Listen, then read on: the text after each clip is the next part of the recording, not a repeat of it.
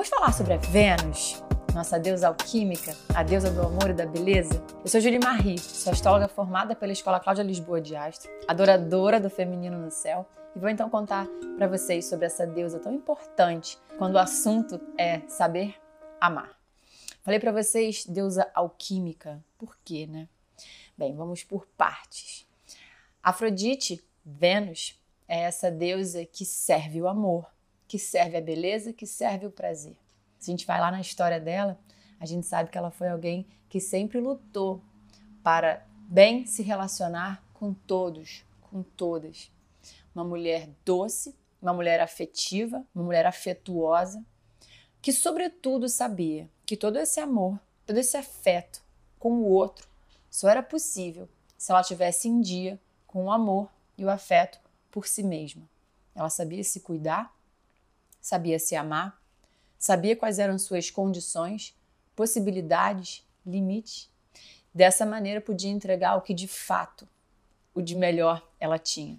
Então, alquímica significa que, para nós, no estudo astrológico, a gente tem Vênus como esse ponto de encontro entre Lua e Lilith, né? Que se você for estudar até aqui no próprio, na própria página, você vai ter muito conteúdo sobre isso. A Lua é a esfera no nosso céu em que a gente cuida, a gente zela, a gente preserva os nossos afetos. Já Lilith é exatamente onde a gente faz uma escolha até de renúncia dos vínculos, né? Fala, bem, essa relação não está me fazendo bem, não está me respeitando, eu vou sair daqui, eu vou estar na minha própria companhia. E aí entra a Vênus, que é a balança, justamente ela rege Libra, né? Assim como o touro, mas rege Libra. Então tem balança na Vênus. Ela é esse lugar de equilíbrio entre Lua e Lilith. Ela é esse lugar de equilíbrio em nós aquilo que em mim é essencial, visceral, os valores que eu não baixo a cabeça de jeito nenhum, faço com que eles sejam cada vez mais é, respeitados e valorizados, e também reconhecendo aquilo que eu posso entregar e acolher no outro sem problema. É um prazer, inclusive, poder cuidar de quem a gente ama. Então, entender a Vênus no, no mapa é entender esse lugar onde a gente tem, sim, auto-amor e amor ao outro. Alto amor e amor ao que se faz, porque a gente também tem que pensar na Vênus não só como regente de Libra, ou seja, na dinâmica dos relacionamentos, o que me importa, o que me dá prazer e de que forma eu também posso nutrir o prazer do outro, mas uma esfera de Vênus taurina também, que a gente está mais associada aí à matéria, né, a nossas realizações produtivas, onde não pode faltar prazer e satisfação. Inclusive, esse é um ponto super interessante da gente pensar, né? Touro, também regido por Vênus, é o segundo signo dos doze, primeiro de terra. É lindo pensar né, que para a astrologia a premissa, a condição da Terra estrear no céu, ou seja, das nossas realizações serem feitas, é ter prazer presente, é ter satisfação presente, é ter beleza presente. Então a Vênus também faz com que a gente reflita sobre a qualidade da nossa produtividade, a qualidade associada a esse estado de prazer. Para nós, astrólogos, é muito lindo perceber né, as escolhas, as buscas, as transformações profissionais muito associadas às buscas pelo que de fato me faz feliz enquanto eu realizo. Eu gosto de dizer que a Vênus Taurina, ela lembra que a gente nutre algo, um caminho que nos nutre de volta.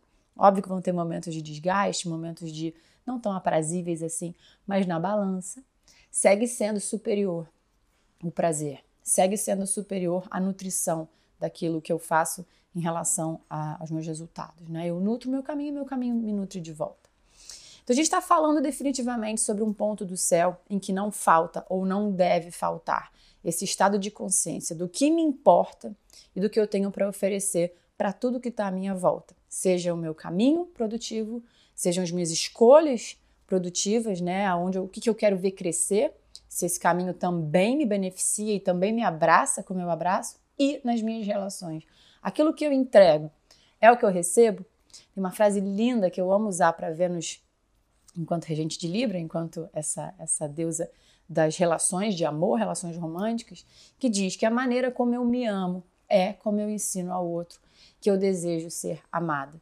Então, conhecendo a sua Vênus, você também entende essas, esses pré-requisitos dentro de uma relação, né? O que, que eu preciso receber e também como eu preciso sentir que essas minhas necessidades, quais necessidades são essas, é, precisam ser nutridas. E o mapa aponta isso. O que, que é fundamental que seja nutrido em você diante de um relacionamento e também o que, que você tem para entregar para o outro. Tendo isso muito claro, a gente se relaciona de uma maneira muito mais eficiente, porque a gente leva consciência à nossa dinâmica de afeto, a gente leva consciência às nossas relações, né? sabendo os nossos limites, sabendo as nossas possibilidades.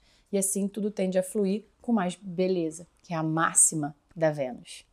Então, só para a gente organizar, importantíssimo saber o signo que está a sua Vênus, a casa astrológica que está a sua Vênus e quais relações a sua Vênus desenvolve com os outros pontos do mapa. Assim você sofistica a sua análise em relação à sua Vênus, ou seja, em relação à sua maneira de amar e de servir, trazendo infinitos benefícios para essas trocas. Certo? Então, se esse assunto te interessou, se você gostou, curte, comenta, vamos trocar uma ideia, compartilha, salva para os seus futuros estudos. O importante é a gente seguir juntos nesse, nessa jornada astrológica. Um beijo!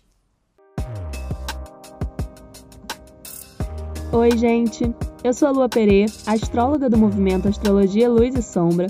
Eu quero agradecer a você que ouviu esse episódio até aqui e aproveitar para te dizer que se você está pensando nos presentes de Natal, tem aqui uma oportunidade linda. O mapa astral digitalizado está com uma promoção especial de Natal. Clica no link da descrição para saber mais. Até a próxima. Um beijo.